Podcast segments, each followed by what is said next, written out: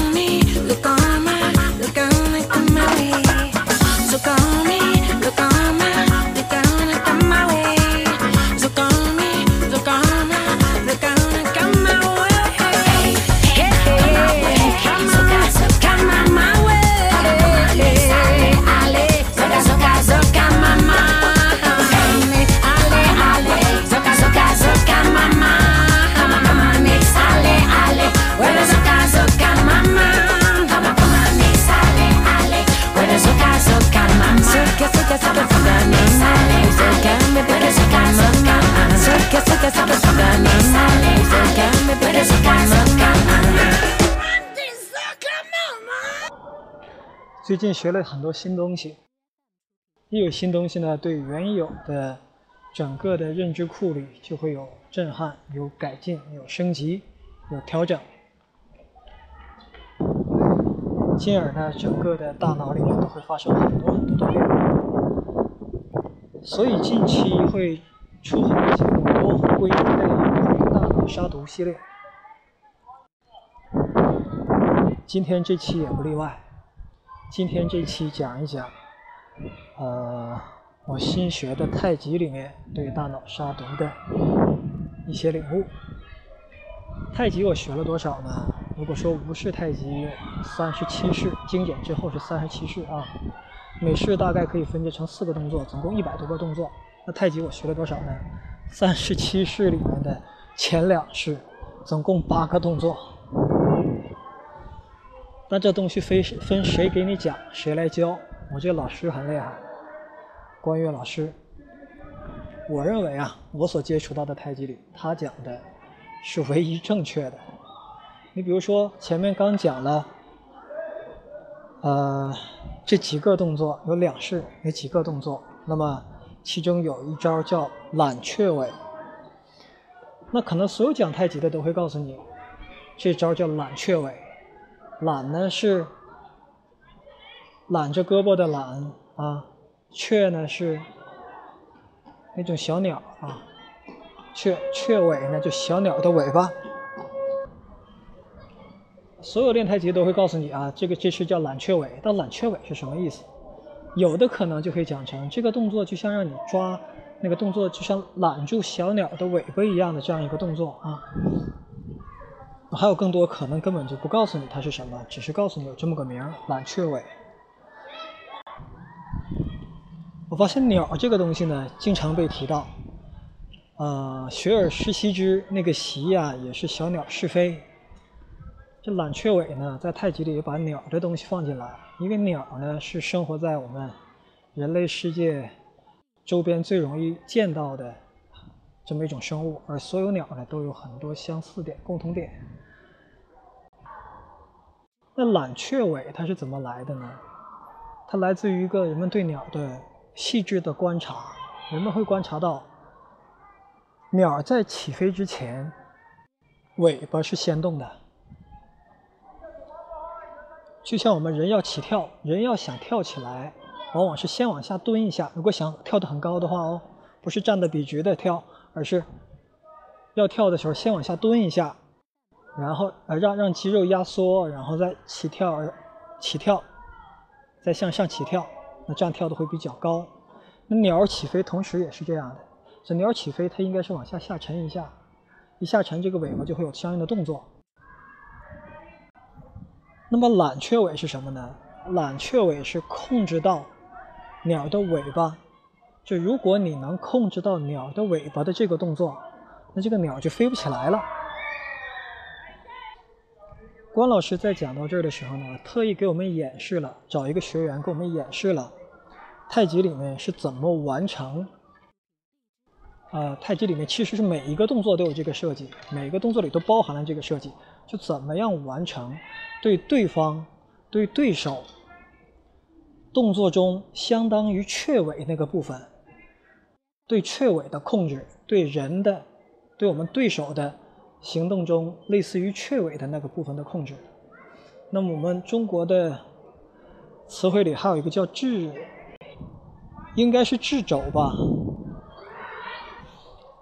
那当关老师在演示这个智肘的时候，啊，在演示他的动作的时候，我头脑中就浮现了这个词，就他可以通过一些动作控制对方身体的一个很小的区域和部位，导致对方根本无法发力，就像被控制了尾巴的鸟一样。然后这个概念对我产生了一个震撼啊，揽雀尾以控制。微小的局部来控制整体，来压制整体。与此同时，对大脑杀毒的相关方面的思考也不断的深入，因为你总是不可避免的见到这种那样这样那样的病毒，或者说我们人性里它就是那个样子，对吧？这个以前我们已经讲了，然后会发现呢，如果用计算机去解释人脑，其呃，用病毒和计算机的关系解释意识跟人脑之间的这个相互的互动，它是很有效的解释。但同时又发现人脑呢，要比计算机要复杂。那其中呢，就存在这种人脑中的懒雀尾。学太极之前是没有意识到这点的。学太极之前，认识到什么层面呢？就是我们经常会发现呢，有些有些人，我们从微小的决策来讲，到他整个人生来讲，作为旁观者，那当然了，这也包包含自己啊。作为旁观者，会看出一条脉络来。什么样的脉络呢？举例子，比如说，我们生活中，我觉得可能每个人身边都有这样的人。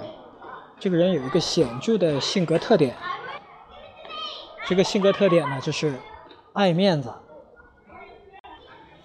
这个有各种各样的说法，有的叫做自尊心强啊，有的叫做高自尊，啊，有的叫做什么什么，这个有的叫做把它称作一种性格缺陷。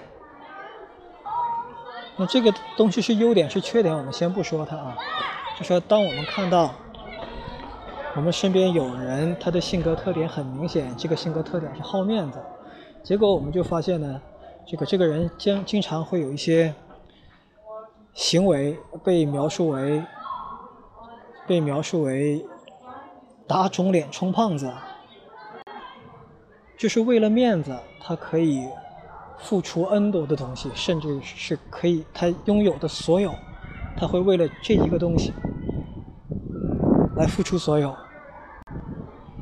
那有人呢，也会为一些东西付出所有，甚至生命，比如说这个“爱情诚可贵，自由价更高”。喊出这些口号那些人，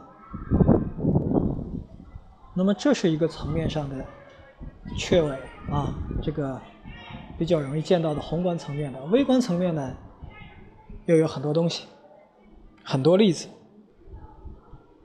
比如说，孩子在学滑冰的时候，因为怕摔，所以学的就会很慢。比如说。我们听说，比如说这个这个这个海南的某种水果出了问题，然后全国这种水果我们都不敢用了。这些东西总结起来呢，可以用一个词叫“因噎废食”，因为噎了一下，你就不再吃东西了。与之类似的呢，就是我们曾经讲过的一个“一朝被蛇咬，十年怕井绳”。而我们这些人之所以要做大脑杀毒，是因为我们有一个理想也好，有一个前提假设也好，我们认为，我们认为一个清醒理性的大脑，一个不容易被人左右的大脑，是我们应该具备的一个基础条件。可是，当我们的生活中、我们的行为中充满了这种因噎废食的行为的时候，我们就会联想到计算机里面的一件事情。因为计算机不管你的数据是怎么样的，是怎么样存储的，是碎片很多还是怎么样，那我们能用的每台计算机至少有一个最基础的功能，就是它能比较出谁大谁小，它能做加减运算。能给出一个准确的结果，能知大小、知轻重，然后做出结果。而因噎废食这种东西，或者打肿打肿脸充胖这种东充胖子这种行为，它在计算上肯定是不对的。十年一朝被蛇咬，十年怕井绳，肯定也是不对的。所以我们会发现，哎，这这些现象普遍存在，是不是我们人脑中？进行计算的、进行比较的这个东西有问题吗？如果一台计算机它的最核心的、最基础的比较大小、轻重这个东西都出了问题，这个计算机肯定是用不了。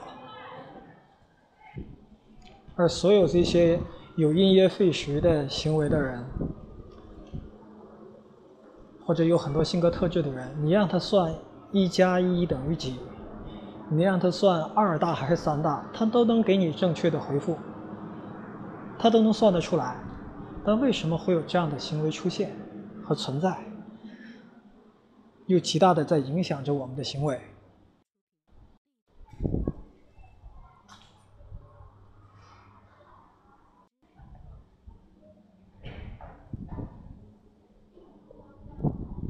比较浅显的想法是。他知道，他能计算出来，不吃饭不好。但是，他的决策系统呢，会害怕于被噎那个感觉，而这个害怕被噎这个感觉的这个决策系统，它的优先级在吃饭，在不吃饭会饿这个系统的之上。就像雀尾，它的优先级在整个鸟的行动之上。也就是说，我们每个人的决策系统里面，进行逻辑判断、进行大小比较，所有这些东西上面，它有一个最高级、最高优先级的系统。这个最高优先级的系统，它决定了下面所做的一切决断。因为它优先级高，所以导致在它的下级做的所有的合理不合理的决断，最终都通过它来否决或者进行加强。我们可以这样理解我们的大脑：我们的大脑呢是一个不是一个单独的决策单位，我们的大脑呢我们可以当做是一个国企的研究院啊。研究机构吧，为什么叫国企的呢？因为我们都很了解，国企的研究院里面的结构设置是很多层的。那下面可能下面这个研究员研究的一件事情做得很正确、很清楚，哪儿重哪儿轻，做得非常好，然后逐级的往上提交，提交到最上面这个大领导这儿、大头目这里，大头目说：“你做这个都不错，但是呢，跟我们的。”政治导向相悖，所以你这个都白做。所以我们可以做若干的杀毒，做若干的升级，但是这个大领导你没找到他在哪儿，你不知道他存在，或者你知道他但也没法改变他的话，都是没有用的。就像一只鸟，不管有多健康。它的羽翼有多丰满，它的力量有多强大，一旦被人控制住了这个雀尾之后，它的尾巴之后，它就飞不起来的。所以今天我们要做的，就是要找出我们决策系统里最顶级、优先级最高的那个大领导，看看他到底是谁，他手里握着一份什么样的文件，来决定哪些条哪哪些。下级决策可以通过，进而决定是什么东西在控制着你的大脑，控制着你的人生。有人说这个东西是核心价值观，就你人生里最核心的决定价值嘛，就是对比嘛，就谁更好谁不好，最核心的东西是核心价值观，这个东西决定了。是是是整个决策系统里的最高领导。为什么说不是呢？因为如果我们说核心价值观，往往它至少你能够清晰的描述出它是一种观点。比如说，爱情诚可高，诚可贵，啊，自由价更高。那这个价值观呢，就是你无论是什么东西。最贵的、最值钱的，我我在我这里优先级最高的是自由。所以，当我生命中无论出现什么事儿，碰上自由了，都得给自由让路。这是核心价值观。所以，下面的若干的小的计算，只要跟自由相悖，全会被否掉。就像当我们执行说稳定压倒一切。这个核心价值观的时候，那下面不管有什么事儿，是上访啊或者怎么样啊，碰到这一条全按这条办，或者就像家里说老婆说的都是对的，这是一条核心价值观。那后面就马上就跟着就就会出来，如果错了，请参照第一条。你后面说说什么其他的都没有用，只要这一条是确立的，后面就全顶住了。这就是为什么大家会说这是核心价值观对整个决策的影响。但我为什么说它不是核心价值观呢？因为我觉得，在很多的案例里面，在我们看到的很多决策被否掉的过程中，那个观点是什么？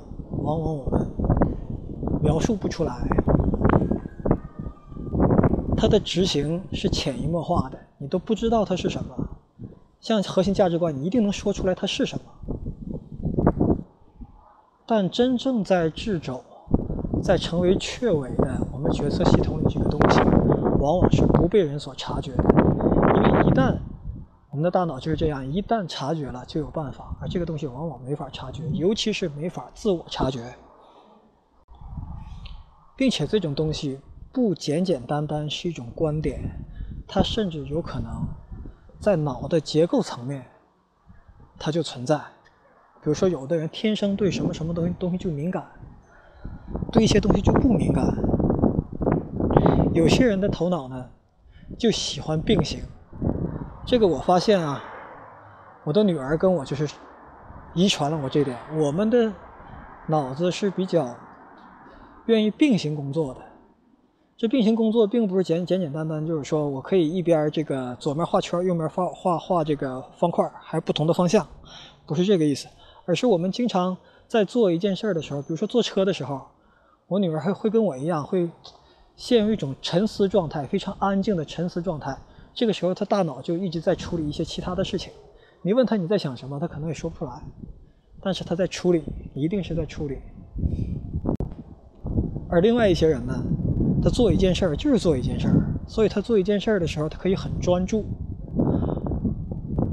这就我说的并行的相对立面的那一部分。做一个事情的时候很专注，所以这个事情细节可以做得很好。而我做一件事的时候，其实脑子里还在运行别的事情，心不在焉。这个东西我以前以为是一种习惯，后来我发现这东西遗传。所以人脑里一定会存在一些现在还没有被明确指出的一些东西。其实这句话很危险啊，没有被明确指出，可能有一些科学家已经指出了，甚至可能在中国的呃几千年的文化里，已经有人去把它描述出来了。但是，啊。恕我本人愚钝呐，在我现在的视野范围内还没有看到，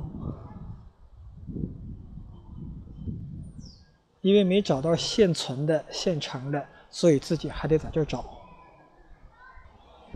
那我们先试图去逐渐的缩小范围，来逐渐的对它进行刻画，来把它先清晰起来，然后再看它到底是什么。首先，这个东西呢有点难以名状，自己难以察觉。其次，它具体表现就是呢，有很多时候你觉得你该怎么做，但是你就做不到。那个时候，真正控制你的就是他。甚至有的时候，周围所有人告诉你你都应该这么做，但你就做不到。对你来说，做出某个行为很容易，但是有某个东西在控制这个行为，在你在让你达不成这件事儿。这是一个方面，还有一个方面就是说，它发挥的作用不不一定就是抑制作用。它的作用的另一方面呢，就是它会一直把你保持在一个状态里面，这个状态非常难以打破。比如说，有一些我们看到很很。很很鸡血的这样的呃成功成所谓的成功的传记啊电影啊，就头破血流，他都不停，他疼不疼？疼，是不是没劲儿了？是没劲儿了，但还能挺下去，可以做到至死方休，都是这么一件东西。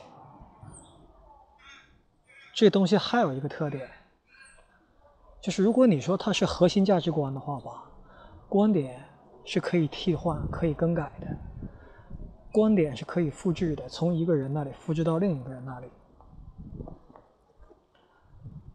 而我说这件东西呢，往往一旦在某个人身上附着了之后，真的是至死方休，永远也改不了，永远也拿不下去，也没法更换。同时呢，复制性也不是那么强。这种东西呢，还比较像销售界里面说的那种关键按钮。说这个人呢，你要对他进行销售啊，你要找到他的关键按钮。你要发力的时候，你就按他的按钮，按着按钮就好使。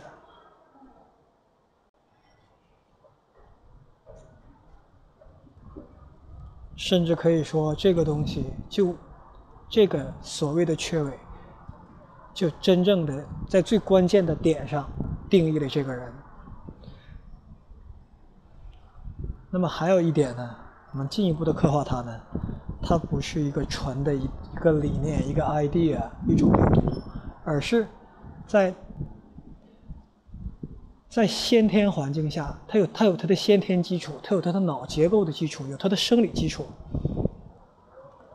有它的生理基础，然后又有它的啊在时序上的加强，最终形成的东西。这个生理基础是什么样的？就比如说我刚才说的，举例子的并行脑和这个单线程脑啊。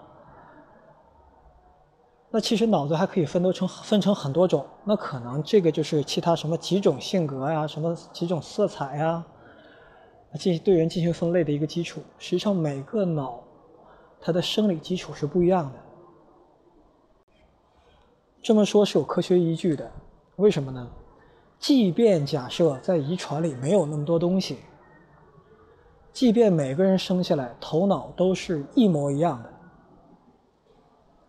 但是在刚出生的前几年里，啊，刚刚生下来的前几年里，脑子里是会发生大量的资源掠夺和竞争事件。这个时候呢，这个这个脑在儿童时期、在婴儿时期经历的事件的不同，导致这个脑出现分化。有些脑神经在某些事件里。竞争不过另一些脑神经，他们直接就关闭就死掉了。所以说，即便是每个脑生下来的时候都一样，没有遗传上的优势，那么在他后天的三岁之前的这一段时间里，他相当于被周围的环境做了近一次的格式化。然后格式化之后，就有了这中文在呃中国人在。在大量的统计和经验上形成的“三岁看到老”，他不是说两岁或者一岁，他三岁看到老，就是格式化完成之后，后面怎么样，基本就已经定下来了。